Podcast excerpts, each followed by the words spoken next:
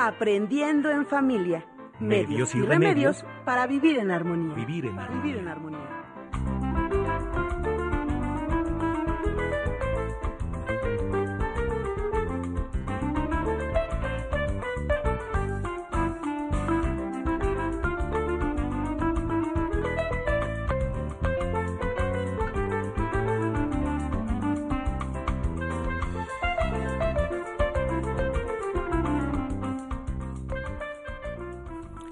¿Qué tal? ¿Cómo están? Muy buenos días. Bienvenidos a este su programa Aprendiendo en Familia. Yo soy la doctora Guillermina Mejía Soto y me acompaña en la conducción el terapeuta Francisco Preciado. ¿Qué tal, Guille? Muy buenos días y muy buenas tardes también. Pues son las 12. Estamos aquí empezando nuestro programa Aprendiendo en Familia y hoy vamos a tocar un tema muy importante. Y muy importante porque tiene que ver con la educación y también una manera diferente de abordar la educación, pero una manera de veras espectacular. Vamos a hablar de una pedagogía que se llama Waldorf, ¿no? Es alemán, pero eh, que, que es una propuesta, una propuesta que me parece habla de la parte integral. Dice, "Me- imagínense usted, ¿no? Un modelo educativo humano sensible, en donde la música, el canto, la pintura, no solo fueran materias lúdicas, así como de relleno, sino fueran asignaturas que tuvieran un valor tan importante como las matemáticas, el español, las ciencias sociales. Es un método educativo que desarrollan y desarrolla las actitudes de los alumnos del pensamiento y el sentimiento. Así que quédese con nosotros porque de veras esta propuesta me parece que es algo que es muy rico, que tenemos que escuchar, que tenemos que saber que existe y tenemos que difundirla. Bueno, y justamente para hablar de la pedo- pedagogía Waldorf está con nosotros Mayra Mendoza. Ella es directora musical y pedagógica de la Fundación de Coros del Valle de Señoras e impulsora de la Camerata Waldorf Mexicana 2019. ¿Qué tal? Bienvenida. Hola, buenas tardes, muchas Muy gracias. buenas tardes. Bienvenida, es un honor tenerte aquí. ¿eh?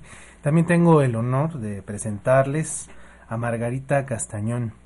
Ella es guitarrista, concertista y maestra Wa- Waldorf, con tres décadas de experiencia en la escuela Waldorf en Ciudad de México. Además, ella eh, no- nos han platicado, es, es una concertista a nivel internacional, ella ha dado a conocer en la guitarra todo lo que tiene que ver con la música contemporánea. Bueno, pues ella es virtuosa en este instrumento, bueno, y además internacionalmente conocida y da a conocer esta música en el mundo. Bienvenida, Margarita. Nos ¿Qué tal? Buenas tardes gracias por la invitación. Gracias. Bueno, vamos a, mm, a- a proponerles algunos regalos y darles nuestros eh, números telefónicos. Todas las dudas que tenga respecto a la pedagogía Baldor, por favor, llámenos. Este es el momento. Es, nos parece que, que lo que han hecho a lo largo de la vida, porque veo que han dedicado su vida a esto, ¿no? Y desde la academia y desde la persistencia y desde la fortaleza. Hoy en la mañana escuchaba yo en el radio que decían las tres Fs, ¿no? Para cualquier proyecto se necesitan las tres Fs. Una F es la fe, otra F es la fuerza y otra F es la felicidad. Y creo que ustedes coronan muy bien este esfuerzo en, en esta pedagogía y les agradecemos muchísimo estén con nosotros. También eh, agradecemos a la editorial Urano por enviarnos un ejemplar que se llama Animales, Amor, Amistad de Ivonne Hernández y Eric Ruiz. Es un libro que permite trabajar en conjunto con tu hijo que eh, pueda tener autismo a través del arte. Muy bien, bueno, y les vamos a recordar, por supuesto, nuestros teléfonos para que nos llamen. Estamos aquí en vivo. Y, no- y nuestro teléfono es el 41 55 1060. También nuestra alada sin costo es 01 800 080 1060. También nos puede escribir en nuestra página de red social que es aprendiendo.radioeducación de Facebook. Y bueno, vamos a... eh, A introducir nuestro tema con esta canción que se llama Disfraces de Vándula. Adelante, por favor.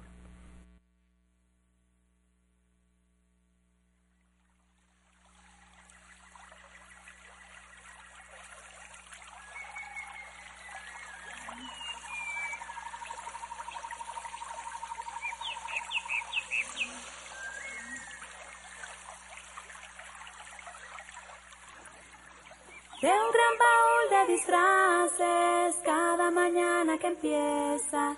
La vida saca ropajes como una niña traviesa.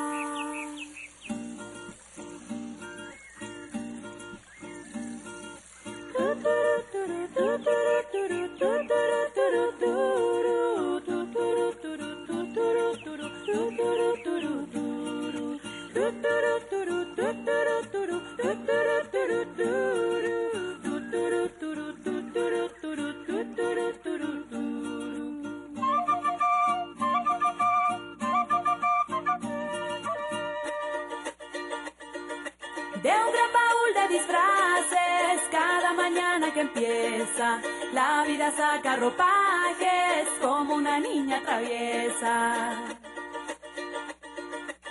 Con disfraces nuevo día, pinta de luz cada cosa, ya la oruga de los sueños la convierte en mariposa. Le da color a la hierba, le da sonido al océano, y al corazón de la tierra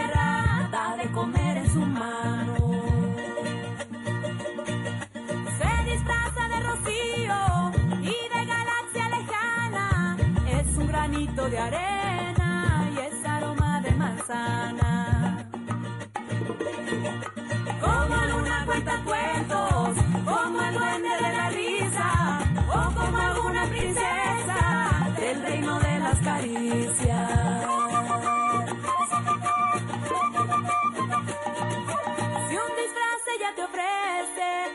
Acéptaselo enseguida, porque tienes el derecho a disfrazarte de vida.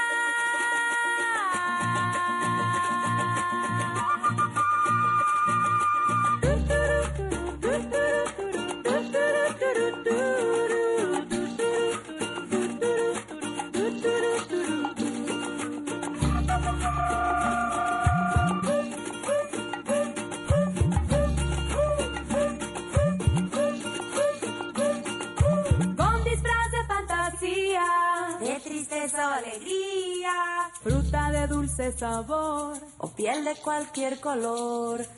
De luciérnaga y arbusto, de sorpresa de disgusto, como libro y reilete, como un avión de juguete, como sonrisa chimuela, como el patio de tu escuela, como todos los amigos que quieres que estén contigo.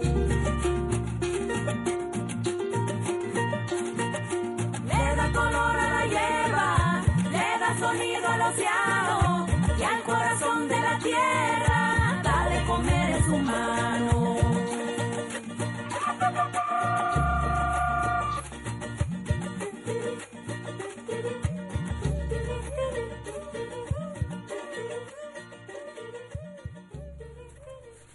Bueno, este fue Disfraces de Vándula. Y ahorita mientras escuchamos la canción, em, platicábamos con Margarita eh, de, de dónde surge, qué es la pedagogía Waldorf y, y un poco esta, esta, seguramente que voy a cometer muchos errores a lo largo del programa, pero por favor ustedes me corrigen. Sí, no hay problema. Que es, em, es esta mezcla entre, entre generar el aprendizaje desde el arte.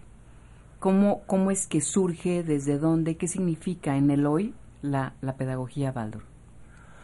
Bueno, maestra, si tú quieres mencionar algo. Bueno, para hacer un marco, para ver de dónde está brotando en el mundo esta pedagogía, esta surge en Stuttgart. En 1919 se abre la primera escuela para los hijos de los trabajadores de la escuela, eh, de la fábrica de cigarrillos Waldorf Astoria. De ahí que se le quedó el nombre de, pues los niños van a la escuela Waldorf, ¿no? Y de ahí se queda. No es que exista un señor de apellido Waldorf, ni mucho Ah. menos, sino es la, la fábrica de, de cigarrillos. eh, y Rudolf Steiner fue el gran ideólogo, el gran pensador a quien se le preguntó, el dueño de la fábrica eh, de cigarrillos le pregunta a Rudolf Steiner si él pudiera ayudar a crear una escuela de educación general que no produjera seres humanos con un pensamiento que llevara a la catástrofe que ellos acababan de vivir con la Primera Guerra Mundial. Mm. Y bueno, Steiner que siempre estaba esperando que le preguntaran lo que fuera para poder el responder, inmediatamente acogió esta pregunta. Mm. Y fue así que se crea la primera escuela Waldorf en Stuttgart. Em, las bases de la pedagogía Waldorf son siempre viendo al ser humano de una manera universal, buscando que lo, eh, el entorno local de cada escuela sea muy fuerte, muy importante. O sea, por un lado se ve todo lo... Mm, la concepción del hombre, del ser humano, en su localidad. Y de ahí sacamos todas las raíces culturales, toda la fuerza humana que se ha desarrollado en cada escuela para ir desarrollando la pedagogía Waldorf. Quizá esto está un poco eh, oscuro todavía mencionado así. Tal vez puedo redondearlo un poco. Digamos que tras la catástrofe de 1919, en fin, cuando termina la Primera Guerra Mundial, hay como muchas preguntas. Realmente hay las preguntas de cómo pudo el ser humano llegar a esto. Y no se imaginaban que fuera, que hubiera una segunda, ¿no? Una, segunda, guerra después. Bueno, ese sería otro tema pero entonces es, entonces necesitamos algo que vaya hasta el fondo de, que se plantee qué es lo mejor en el ser humano. Y por otro lado, qué es lo que evita que se manifieste esto que es lo mejor en el ser humano y en cambio se manifieste una ceguera tal que lleve a lo peor en el ser humano. Y entonces, en este impulso es como empieza la escuela Waldorf y una de las respuestas que se encuentra es si en el ser humano existe la capacidad creativa del arte, en ella se manifiesta también parte de lo mejor del ser humano, la persistencia, la creatividad, un contacto como universal con lo espiritual del ser humano, etcétera. Entonces, eh, la escuela Waldorf parte de esta visión de que hay lo más digno en el ser humano y que eso que es lo más digno, lo superior en el ser humano, es lo que tiene que estar como constante. Por otra parte, Rudolf Steiner eh, inmediatamente planteó que las cualidades generales, facultades, inclusive de las que actualmente habla nuestro artículo tercero, ¿verdad? Pero pensamiento, sentimiento, voluntad, ahí están. Pero, ¿y cómo es que no siempre florecen igual? ¿Cómo es que se puede ayudar a que realmente lleguen a esta manifestación más digna o más, más fructífera del ser humano? Y entonces Steiner plantea, sí, lo que sucede es que las facultades del ser humano no nacen todas al mismo tiempo sino parte de una idea que es una idea de metamorfosis, que es en la que se había apoyado en muchos de sus escritos científicos, nada menos que el escritor alemán Goethe. Johann Wolfgang Goethe, ya había mencionado la maestra que nuestra escuela Waldorf de la Ciudad de México se llamaba antes Centro Educativo Goethe. Entonces, este concepto de metamorfosis es un concepto muy difícil hoy en día que tenemos miedo de todo, entonces, no dejamos que los niños jueguen, queremos que de una vez aprendan muchísimas cosas o al menos que se los enseñemos jugando, pero les queremos enseñar todas las facultades que ya van a necesitar de grandes. Mm. Sin tener fe, ¿verdad? Que mencionabas fe. Sin mm. tener fe en que en la naturaleza la semillita no se parece en nada a la papaya crecida, por ejemplo o una semillita de nuez no se parece nada a un hermoso, enorme nogal. Claro. no tenemos fe en la naturaleza. Entonces, ni un gusano tampoco a una hermosa mariposa. Exactamente. Entonces, ¿qué plantea Steiner? Que en realidad el desarrollo de las facultades del ser humano dura 21 años y que esos 21 años son un largo proceso, aunque físicamente eh, el ser humano vaya estando preparado incluso para procrear antes, pero realmente es un largo proceso de tres periodos de siete años, no de seis. Y que en cada uno de estos siete años hay una de estas facultades que es la que es el momento estelar para su desarrollo, es decir, la que prevalece. Y que luego eso solito, al estar bien desarrollado, se va a metamorfosear en la que sigue. Entonces, eh, por ejemplo, en los primeros siete años lo que importa más es el desarrollo de todo lo relacionado con la voluntad, con el metabolismo y con la salud. Entonces, realmente no nos surge que ya haga encadenamientos lógicos, aunque parezca que ya sea algunos. Entonces el niño juega, sube, baja, camina, corre, brinca, y poco a poco va inventando sus juegos, pero no ya haciendo una deducción algebraica. ¿Verdad? Entonces, bueno, termino que eso se va a metamorfosear en una capacidad como de sensibilidad creativa durante el siguiente septenio de 7 a 14 años y la facultad de aprender muchas cosas, pero a través de este buscar la armonía y la belleza. Y después de los 14 a los 21, eso anterior se va a metamorfosear en pensamiento abstracto, pensamiento lógico, capacidad de eh, juicio crítico muy fuerte, etcétera. Entonces, de allí parte y eso va, por supuesto, a, desencadenar que en lo que llamamos la edad escolar principalmente, todo esté rodeado de arte. Ya. Nosotros podemos estar pensando que como tiene un principio alemán, nosotros tenemos eh, un juicio, ¿no? De los alemanes de estructurados, de rígidos, de muy exigentes, ¿no? Como que va en contra de nuestra mm, idiosincrasia latina que es eh, pues querendona, es sensible, ¿no? y este y, y entonces decimos, bueno, a ver, ¿no? Aquí aquí hay hay un asunto entre, entre la parte alemana y nosotros. Como latinos ya nos has explicado que finalmente tenemos que ubicar nuestras raíces.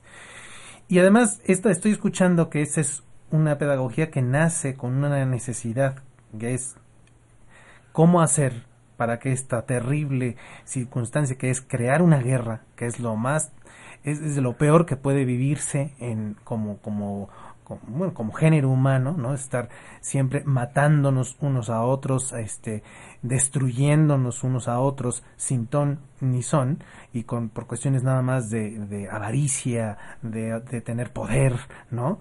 ¿Cómo poder transformar eso en una educación para que sea diferente? Entonces, este, este principio es interesante. Y entonces, quiero preguntarles, ¿cómo es que eh, esta parte o esta filosofía, ¿no? que es, viene del alemán, se ha amoldado o se moldea en su escuela aquí en México, que es una hermosa filosofía. Finalmente hoy vivimos en guerra, ¿no? México vive en guerra, ¿no? Estamos viviendo una circunstancia, este, no es linda, ¿no? Finalmente hablamos de seguridad y hoy necesitamos cambiar y por eso están hoy platicando cómo es que se ha moldeado desde esta realidad esta escuela, cómo la, cómo ¿Cómo se introduce esta parte? Ustedes que tienen esa experiencia. Bueno, eh, como les decía, esta pedagogía ve cuáles son lo que es inmanente al ser humano, sea chino, africano, mexicano, oaxaqueño, de cualquier parte, absolutamente. Entonces, por un lado, vamos a estar Mm, atendiendo a todo lo que es universal en el ser humano. Y por otro lado, las raíces culturales de cada lugar van a ser absolutamente mm, tomadas en cuenta eh, para que en cada lugar en donde brote una escuela Waldorf, sea África, China, eh, cualquier punto del planeta, no sea un modelo que viene de Alemania y que se adapta mm. al lugar, a donde llega, no es esa la... No es esa la dinámica. En, en lo absoluto, en lo absoluto. Aquí tenemos que ver cuáles son las raíces culturales más profundas, más verdaderas, auténticas de cada lugar. Y eso lo vamos a combinar con todas estas partes, eh, esta parte universal de todo ser humano. ¿no? Todos los bebés, de, na, haya nacido en donde haya nacido, tienen el mismo tipo de movimientos, el mismo tipo de balbuceos que el oído cuando está escuchando el bebé cómo se habla en su entorno, el oído del bebé empieza a formar su aparato fonador para que ya sus balbuceos se vayan yendo hacia la lengua materna del lugar en donde nació. Claro. Entonces, así como va esa cuestión de que el oído está formando la posibilidad del habla a futuro, más o menos así vamos, se va viendo cómo se van formando todas las capacidades, cómo se van a desarrollar todas las capacidades humanas para aprender, para saber, aprender a vivir en esta tierra. Sí, por ejemplo, en el bueno, yo conozco el sistema un poco del colegio alemán aquí en México, del, del Alexander von Humboldt, ¿no? Y a mí me, me, llamaba la atención el que los chicos entran a kinder hablando de, estas, de estos ciclos de siete años y hasta que no entran a primero de primaria, que estamos hablando casi de siete años, porque son chicos que, que tienen que entrar con los cuatro cumplidos al kinder, no solamente juegan, solamente juegan y no hay nada de que la lectura y la computadora y las matemáticas, y si es matemáticas finalmente es lúdico, ¿no? Así de, de, de no, no, es como, como en las escuelas mexicanas tradicionales, 5 por 8, ¿no? Y en el que a los cuatro años ya tienes que saber leer, escribir y las tablas de multiplicar, porque pareciera que ahora las escuelas desde el punto de vista pedagógico concursan de esta manera.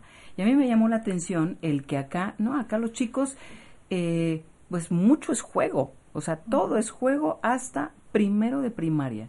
Y lo que me llamó poderosamente la atención es que en el momento en que entran a, este preprimaria, por decirlo así, que tendrán seis años y medio, eh, los chicos son los que tienen la necesidad de leer, de escribir y de sumar. Es impresionante, porque lo que en un... Y, y estoy supongo, y por eso pregunto, si esto tiene que ver con, con, la pedagogía Waldorf. El que los chicos jueguen hasta antes de entrar a primera primaria, porque ahí ya veo yo la necesidad de los niños de querer leer, de, de tienen una avidez por, por sumar y por, y por hacerlo mentalmente inclusive, como una, por eso hablaba yo un poco de lúdico, ¿no? Como a manera de juego, pero finalmente es, es, pues es toda una disciplina, es realmente todo un arte, ¿no? Entonces, ¿A esto atañe esta parte de los ciclos, de los ciclos de siete? Tú, es tu micrófono. Sí, muchas gracias. Eh, bueno, en primer lugar, eh, vuelvo un poquito a la primera pregunta de la disciplina, si eso chocará con los mexicanos. Y bueno, este, a ver si lo puedo decir brevemente. Yo creo que no hay arte en ninguna parte del mundo en la cual no la disciplina, la repetición, la perseverancia sea un factor determinante. No importa en qué país, justamente en el arte uno está pintando y entonces le aumenta una cosita y le aumenta otra y le aumenta otra y hasta que le queda y no, no, otra vez. Igual un músico, pues yo todos los años que me dediqué y me he dedicado a los conciertos, es tocas y vuelves a tocar y ya tienes sueño, pero dices, no, no, no, todavía le falta y le vuelves a hacer. Si eres algo que se da en forma muy humana y muy natural, la necesidad del ser humano de hacer las cosas cada vez mejor que luego veremos y por qué se trastoca eso y entonces resulta que ya solamente haces las cosas, ¿cuánto más me, voy me vas a pagar? Y si no, no lo hago otra vez. Entonces, ese es otra cosa, es un, un vicio, Otro. ¿verdad? Uh -huh. Entonces, a, esto es de, de, lo que a lo que se refería la maestra con cosas que son del ser humano en todas partes del mundo, por ejemplo.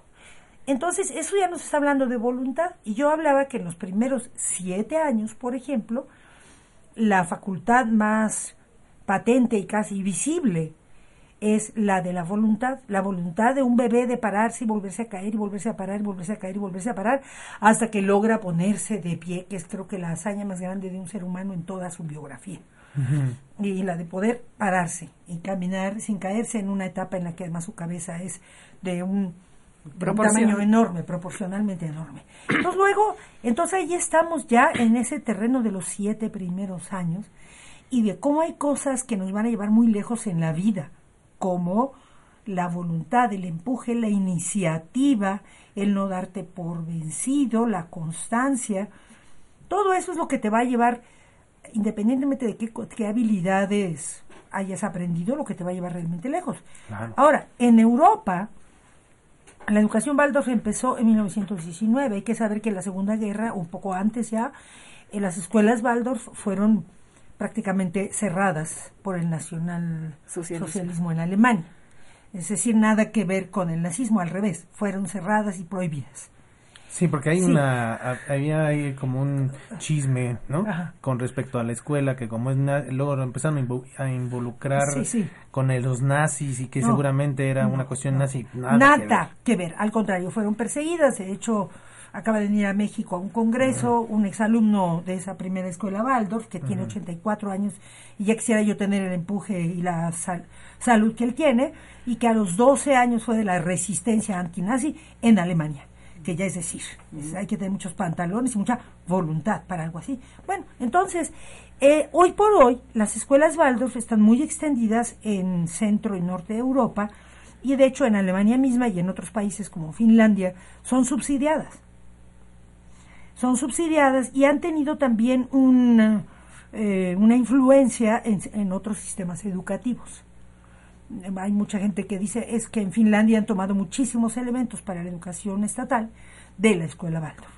Entonces no lo podría yo asegurar, pero no me extrañaría que la visión de que en realidad el ser humano hay que dejarlo evolucionar y no estarlo atosigando con contenidos intelectuales antes de los siete años, hubiese permeado, eh, digamos, en todo el centro de Europa y al norte de Europa, desde la educación Waldorf o no, pero si no, qué bueno que se respeta ese septenio y entonces eso permite que después las pues facultades que ya se metamorfosearon hacia las de la educación y las de la pues lo que llamamos instrucción escolar eh, de forma que el niño está ávido entonces promueven, digamos, fructifican en que el niño está ávido y quiere. En general, hasta más chicos, los papás en general están muy orgullosos de que su hijo ya quiera aprender a leer.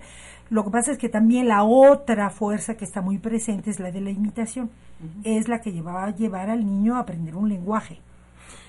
Entonces, la imitación eh, prevalece en los primeros siete años, es su fuerza principal. La autoridad más fuerte que, que ejercen los padres es la de la imitación sobre sus hijos. Entonces, ¿qué sucede? Que con la imitación los niños ven que los demás leen y que los demás escriben y también ya quieren leer y escribir, lo cual no forzosamente significa que es el mejor momento. Es bueno esperar lo más que se pueda hasta cerca de los siete años. Pero sí es importante esto, ¿eh? para la gente que nos está escuchando, independientemente de lo que usted haga, o sea, un proceso de educación no puede ir sin... El, es, número uno la voluntad, ¿no? O sea, nadie puede ser feliz en este planeta, ni nadie puede hacer feliz a otro si no hay voluntad. Y la voluntad es algo que se forma, no, es, no, no, no nacemos con la voluntad. ¿no? Los niños tienen que hacer un esfuerzo, ¿no? De hacer, un, por ejemplo, sus esfínteres involuntarios, hacerlos voluntarios. Eso se requiere voluntad. Y si no lo hace, pues entonces tiene muchos problemas, ¿no? Bueno, ese es, ese es el principio. Nosotros aprendemos desde muy pequeños a que si no hay voluntad y hay una voluntad bien aprendida con esta parte que es disciplina, que no es en que no tiene que ser voluntad, disciplina, miedo, sino es voluntad, disciplina, ¿no? gusto, juego, amor, ¿no? Que es así como jugando, donde se aprende la voluntad, ¿no? Cuando los niños juegan con voluntad y están jugando es así como se aprende, es la base. Entonces, independientemente de que usted este, esté ahí escuchándonos y vaya a meter a sus hijos a una escuela Waldorf o no, ponga atención en esto. Es decir, tenemos que ubicar muy bien que no es lo importante no es que aprendan y que y presumir a mi hija y a mi hijo de que sabe muchas matemáticas, de que ya sabe leer, de que dibuja muy bonito, eso no importa. Lo que importa es que juegue y que tenga voluntad. Y lo segundo, entonces, estoy entendiendo es que esté antes de que aprendan, que estén ávidos por aprender. ¿No? O sea, que tengan que tengan la curiosidad grande por aprender. Sí. Eh, en realidad, mm. eh, los niños desde que nacen están ávidos por aprender. Digo, algo tan impactante como aprender el lenguaje es como inexplicable, ¿verdad? Una cosa es que yo aprenda a decir agua y otra muy diferente que yo aprenda a decir sin embargo. O no obstante, eso es algo casi milagroso, ¿verdad? Es casi milagroso. Los niños están aprendiendo en todo momento, de en todo momento, desde que nacen, tienen avidez por aprender y el gusto que les da poder ayudar a su mamá en su casa, por imitación, y aprender a poner la mesa, a lavar los trastes, a lavar la ropita, a todo. Y muchas veces no los dejamos, queremos que ya estén haciendo su tarea y haciendo un montón de palitos y otras cosas, pero en cambio ya más grandes, los padres de familia se dan de topes porque el adolescente no quiere ayudar en nada. Mm.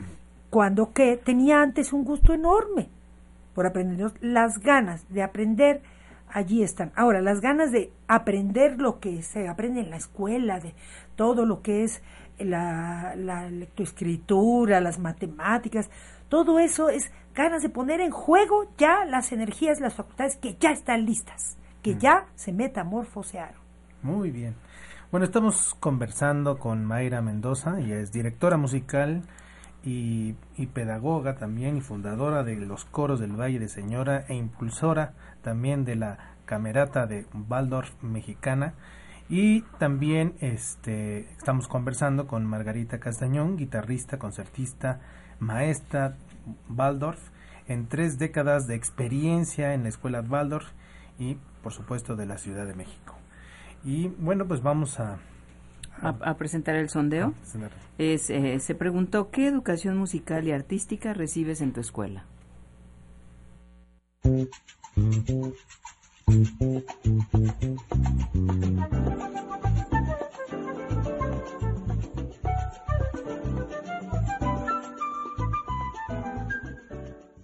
Educación física, teatro, dibujos, y música. Me enseñan a hacer notas musicales, a usar la flauta y aprender canciones con la flauta. Me gustaría que me enseñaran a tocar la trompeta. Computación, educación física, teatro, a dibujo y música, mm, a tocar la flauta. Y me enseñan a escribir notas musicales. Me gustaría que me enseñaran a tocar la guitarra porque me gusta mucho computación, lectura. En la escuela que yo voy no imparten talleres de música ni de teatro. Me gustaría que me dieran un taller de música, la guitarra, porque me gusta tocar. Música y teatro, educación física. Sí me gusta este el taller y el teatro, la trompeta porque me gusta mucho la música. Me gusta aprender más cosas en la escuela y que los demás talleres. Música e inglés. Sí, sí me gusta el taller de música. A tocar instrumentos, a escribir notas. Y el instrumento que tocamos es la flauta. Me planearía gustar tocar la guitarra y el violín, porque son mis instrumentos más favoritos que me compraron desde chiquito. En la escuela que voy no me dan talleres extra, pero me gustaría hacer música, porque algunos instrumentos suenan bonitos. Me gustaría aprender a tocar la guitarra. No, en mi escuela no hay ninguna parte de taller ni nada.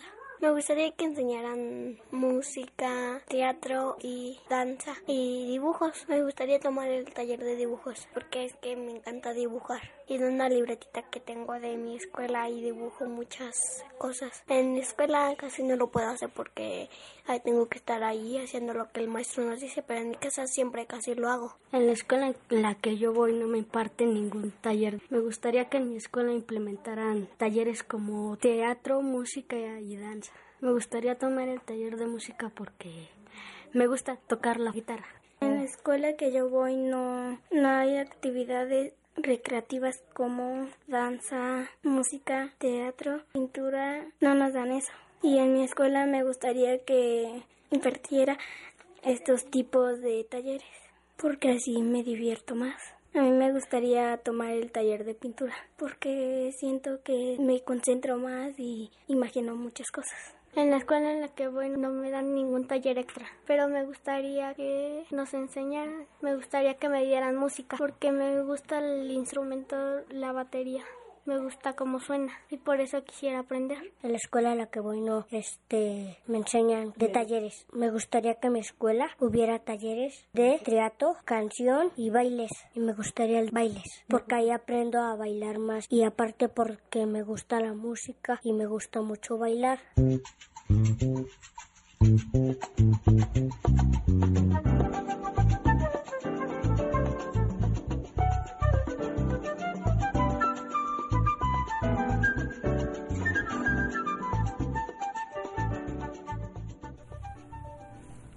Hermosos chiquitines, ¿no? Me, los, me encantaron.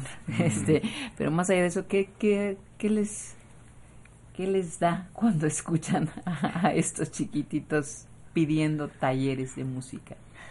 Bueno, pues de mi parte, un poquito de impotencia, porque me parece que una de las principales cosas que es un derecho humano que podríamos al cual ten, tendríamos que tener acceso todos a cantar, por ejemplo, que el instrumento lo traemos integrado. Y eh, pues dar herramientas a los profesores y a los padres de todas partes para que puedan cada vez cantar más y mejor, más repertorio, más em, desarrollo de habilidades para esto sería formidable, pero pues... Bueno, bueno, ahí tenemos que promover, ¿no? Mayra, este, nos, nos, tú tienes para el público que nos está escuchando una promoción para que para algo ya pronto, ¿no? Que mañana tienen un un, un, taller, un, curso, un taller, un curso para que las personas que, que están sobre todo interesadas y quieren saber más o qué es qué es el curso y cuál es la promoción? Bueno, el curso le llamamos capacitación Waldorf por grados. Está dirigido principalmente a profesores, a gente con perfil educativo, con, una carrera dentro del, magisterio. Principalmente es a ellos. Em, y es también a profesores en el caso de este curso concreto que empieza mañana, para profesores que tienen a los niños de primero y segundo grado de primaria. En este curso em, quisiéramos recibir a personas que ya hayan tenido previamente algunos otros cursos de, eh, de pedagogía Waldorf. Mm. Sin embargo, si, si hubiera profesores muy interesados en, este tipo de enseñanza, pues nosotros estaríamos felices también de, recibirlos. No podemos recibir a muchos, podríamos recibir cuando mucho a dos personas, más porque no tenemos capacidad para atender a más personas. Em, tenemos que cobrarlo porque no hay ningún subsidio para este para la realización de este de este curso. La idea es hacer tres módulos. vamos a empezar con el primer módulo y ahí concretamente vamos a ver los recursos y em, recursos y fundamentos básicos para un trimestre de primero y un trimestre de segundo grado de primaria. Haremos dos módulos más este ciclo escolar. El siguiente será en enero y después en Pascua. Mm. Y ahí completaremos, digamos, los tres trimestres de primero y segundo de primaria. Entonces, si hay algún maestro, alguna maestra que estuviera muy interesado en tomarlo, pues que se comunique con nosotros y nosotros vemos, las demás personas están pagando 3.500 pesos por este curso, pero pues hablaríamos con esta persona y ya veríamos si tiene interés y es profesor, o profesora, pues con mucho gusto le podemos recibir. Pero, pero fíjate que bueno, de lo que yo he escuchado, de, inclusive de radio escuchas de aquí, de Radio Educación, es que a veces los van cambiando a los profesores. Entonces, en un ciclo escolar les dan primero, en otro ciclo escolar les dan cuarto. Entonces, como para ampliar un poquito la propuesta, podría ser, pero yo aquí te lo pregunto al aire. O sea, los maestros de primaria de... En general. En general. Claro que sí. Porque yo sí, he visto y además tengo pacientes que son pedagogas y dan clase y demás. Y pues un ciclo escolar le tocó segundo y otro les tocó cuarto. Y se quejan, ¿no? Porque finalmente tendrían como que especializarse, es lo que yo pensaría, porque noto que, que sí es muy drástico un cambio de ser maestro de chicos de primero y segundo a ser de cuarto y quinto. Pero finalmente pues también nuestro sistema educativo pues anda resolviendo problemas de de dónde colocar a los maestros. Entonces la pregunta es, ¿se puede ampliar a, los a todos los de primaria. Claro que sí. Sí. entonces les voy a recordar nuestros teléfonos para que si usted quiere este participar con esta promoción o si también quiere preguntar algo sobre la pedagogía Waldorf, por favor llámenos aquí al 41 55 10 60 nuestra alada sin costo 01800 080 10 60 así que llámenos por favor y participe. Y en, en, las, en las, a mí me queda un poco la duda. En, en esto de la pedagogía Waldorf y en las escuelas donde ustedes están, es todos los, los siete, los tres ciclos de siete, o sea, atienden a los chicos desde primaria, secundaria, preparatoria con la pedagogía eh, Waldorf. Es, sí. porque me quedé un poco en, como en esta primera etapa. En, la, en los países en que ya está muy desarrollado y reconocido, hay muchísimas escuelas Waldorf, hasta preparatoria. Mm. Es decir, está creado el currículum Waldorf, está creado desde jardín de niños hasta doceavo grado, que ya son muchachos de 18 años. Existen un par de lugares donde también ya es como universidad Waldorf, pero eso no se creó en el primer impulso cuando se creó la Escuela Waldorf en aquellos tiempos, 1919, sino que ya es como siguiendo. Y hoy en día también hay seminarios para jóvenes que están justo en la edad de encontrar cuál es su tarea en la vida, qué tarea me toca hacer en la vida, que no es nada más eh, qué chamba voy a conseguir, ¿no? Entonces eso existe en la escuela. Claro. Y, y, Así en, México, solamente nuestra escuela nada más llega hasta tercero de secundaria. Porque realmente las preparatorias Waldorf son pues una cosa maravillosa, pero muy compleja. Entonces sí hemos querido ir dando pasos firmes. Hay algunos grupos de personas estudiando el tema rumbo a fundar una preparatoria Waldorf en México con la ayuda de varias escuelas. Pero realmente no se ha hecho, solamente hay algunas escuelas Waldorf en la Ciudad de México y, en el interior que tienen esta secundaria. ¿Y aquí en la Ciudad de México dónde están ubicadas? Estamos ubicados en la delegación Iztacalco, en la calle de Amacuzac, que es cerca del metro Villa de Cortés. Ok, ok. Y, y preguntar, ¿cuál es como la participación de los padres de familia con el modelo educativo? Muy fuerte, muy fuerte. Realmente se considera que es como si fuera una especie de de pinza de dos, de dos partes, que el, el que uno piense que solamente los maestros van a lograr esta formación o que solamente los padres, pues está este sí, sí, sí. está realmente pues errado. Los niños voltean a ver a sus adultos, están empapados en quiénes son sus adultos y quiénes son sus adultos, en primer lugar sus padres, su entorno familiar, y luego sus maestros. Y ellos se forman, se conforman a partir de esa, de esa eh, influencia, digamos, más de lo que estamos dispuestos a creer. O sea, no son como una especie de pequeño envase en el que hay que meter cosas.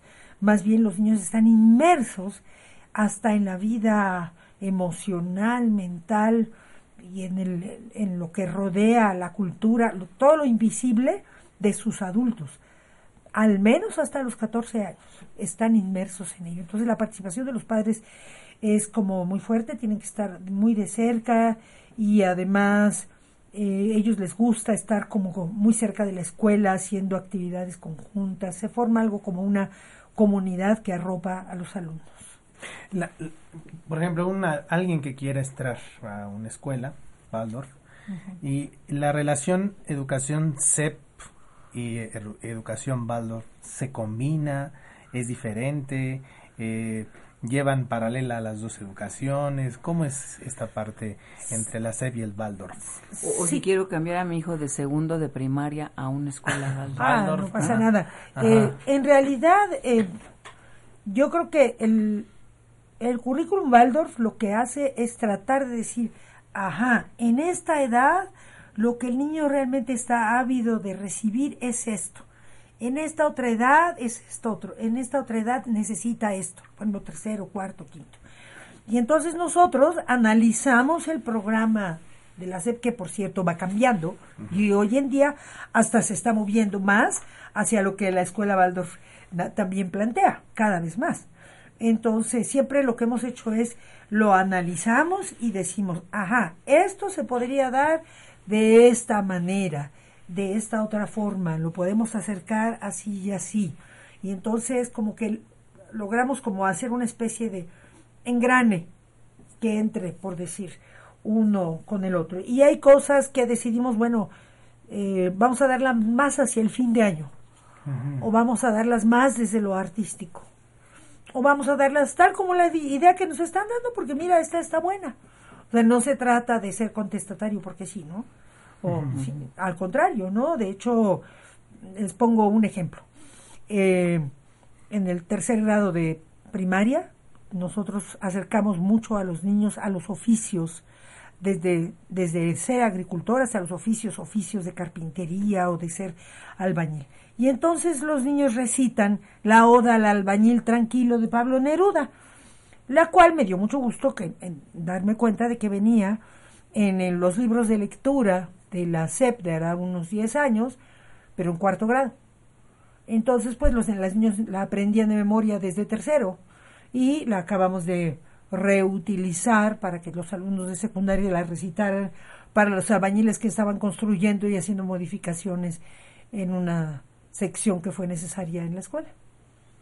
Y entonces, es decir, es como ir encontrando o no sé, o si estamos hablando de la revolución industrial, entonces a la vez están aprendiendo poemas de William Blake en inglés y en español, o poemas que justamente a, William Blake hizo a propósito de toda la contaminación y todas las consecuencias de la revolución industrial en Inglaterra. Es decir, entrelazamos el arte con el programa. Muy interesante. Con la causalidad. Ah, sí, eh, respecto a esta pregunta de qué pasa con un niño que se cambia de escuela y que, ah.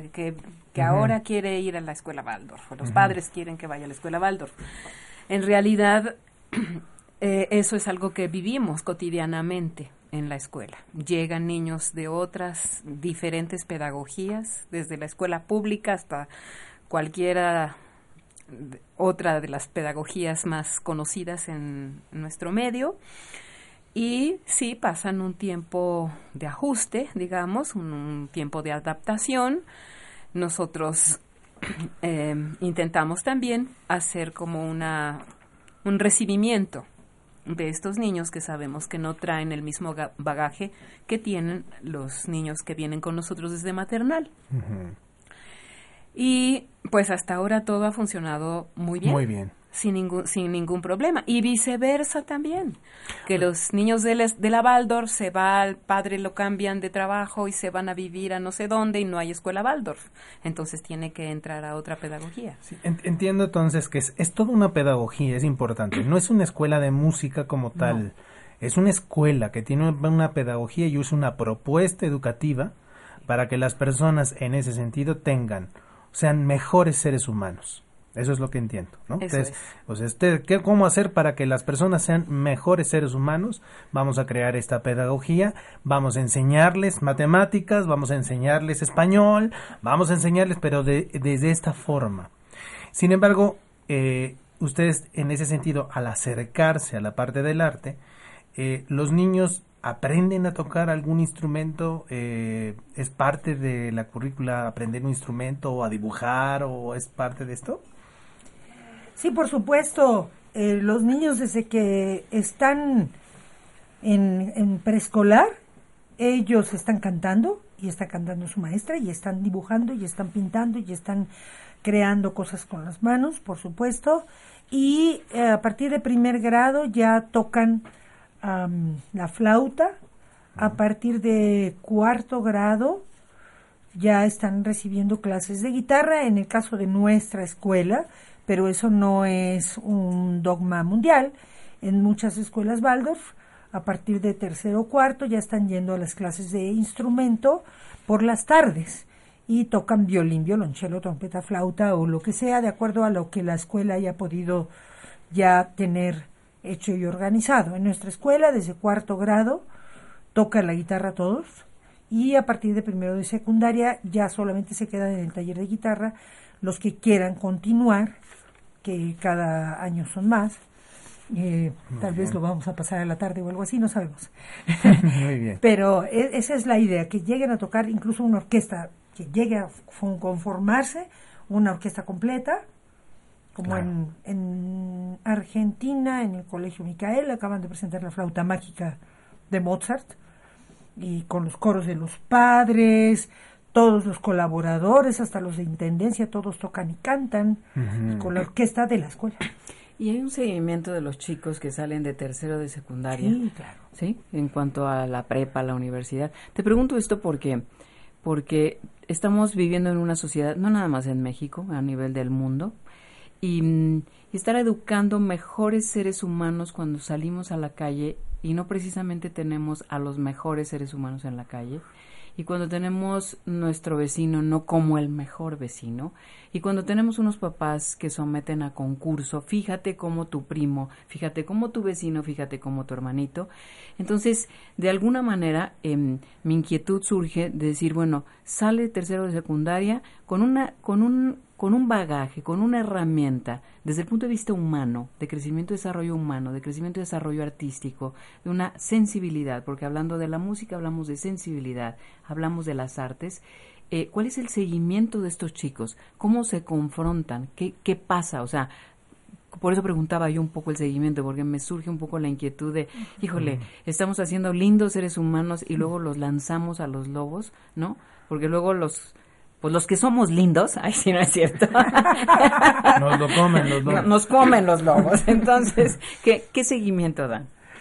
Sí, bueno, aquí tendríamos que ver dos cosas. Yo creo que la primera inquietud de muchos papás, a pesar de todo, es la académica, las calificaciones, etcétera.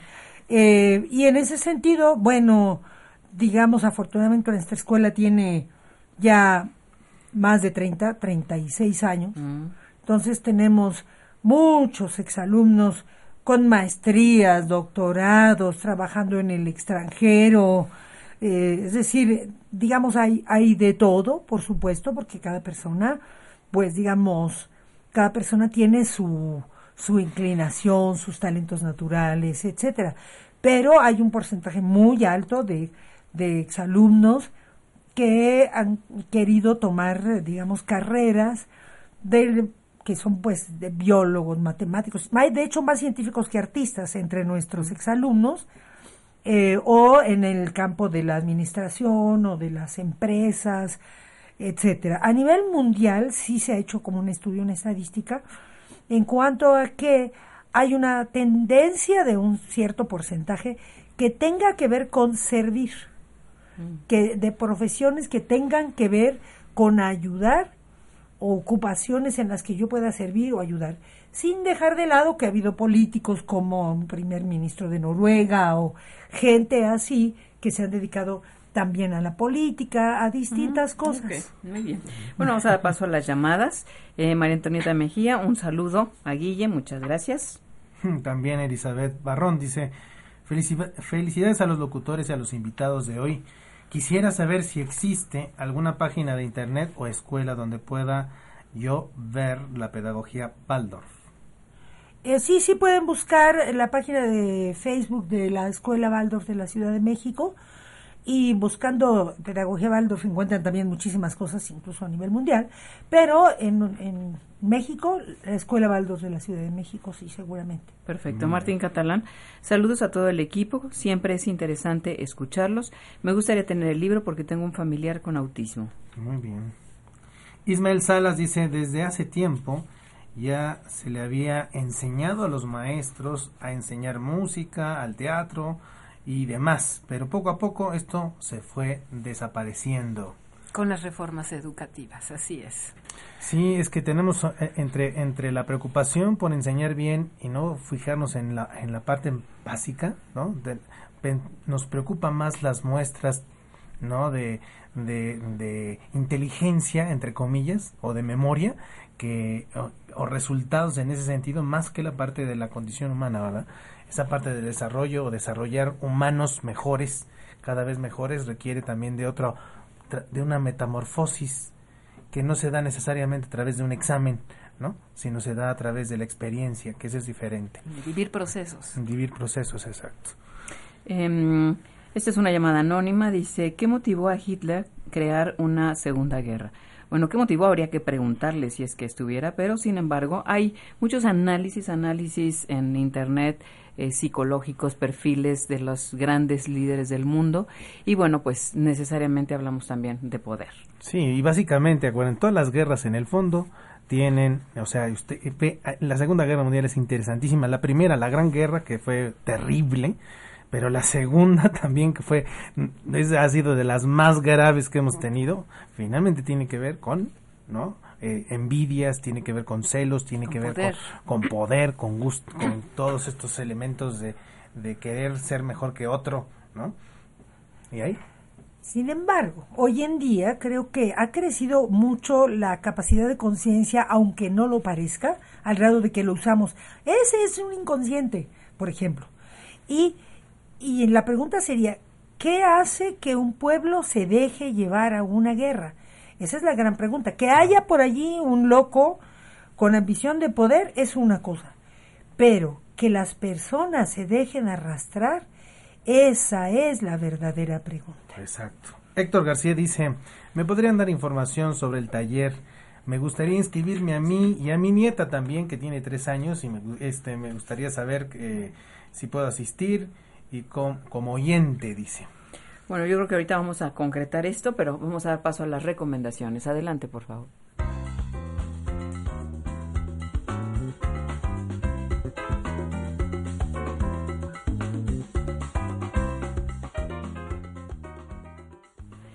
Bueno, como recomendaciones le queremos em, eh, dar esta bibliografía, Pedagogía Waldorf, una educación hacia la libertad, la pedagogía de Rudolf Steiner. Autor Franz Carlegren, editorial antroposófica, antroposófica. También Educación Baldor de ideas de Rudolf Steiner en la práctica de Christopher Cloder eh, es de, de, Christopher Cloder y Martin mm, Rausen, de editorial Steiner. Steiner. Eso.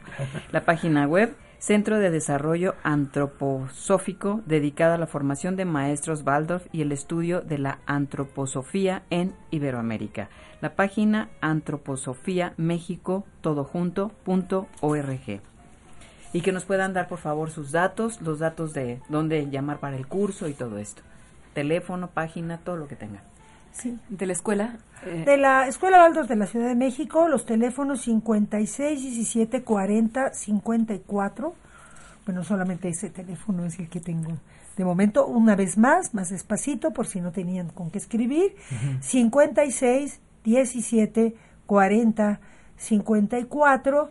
Y ahí pueden solicitar informes y hay periódicamente una pláticas de informativas allí mismos, allá, ahí mismo a la que hay que pedir cita. muy bien. Margarita Casañón, muchas gracias por estar aquí. Felicidades, es un honor tenerte aquí. Y luego, este, también, mm, ¿ya hay algún otro dato, Mayra, o alguna cosa? Pues nada más, si a quien le interese lo del curso, pues nada más que nos deje sus, sus datos aquí. ¿Y en el mismo teléfono? en el, y en, no, en el, es otro, no es el mismo teléfono. y no tiene, eh, lo doy es un celular, es el 55 35 22 65 6591. Otra vez. 55 35 22 6591. Perfecto. Mayra Mendoza, directora, gracias por estar aquí con nosotros. Es un honor haber platicado y conversado con ustedes. ¿eh? Bueno, pues se nos acabó el tiempo, le agradecemos muchísimo. Hasta la que sigue.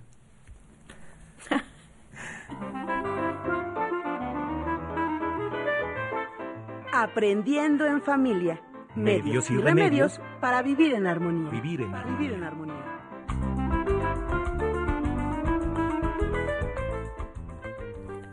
Agradecemos al público que nos sintonizó y a nuestro equipo de producción, Ramiro Romero, Adriana Castellanos, Erendis Salazar, Paula Talamantes, Ana Karen Ramírez, David García, Edith Rojas, Alejandra Montes de Oca.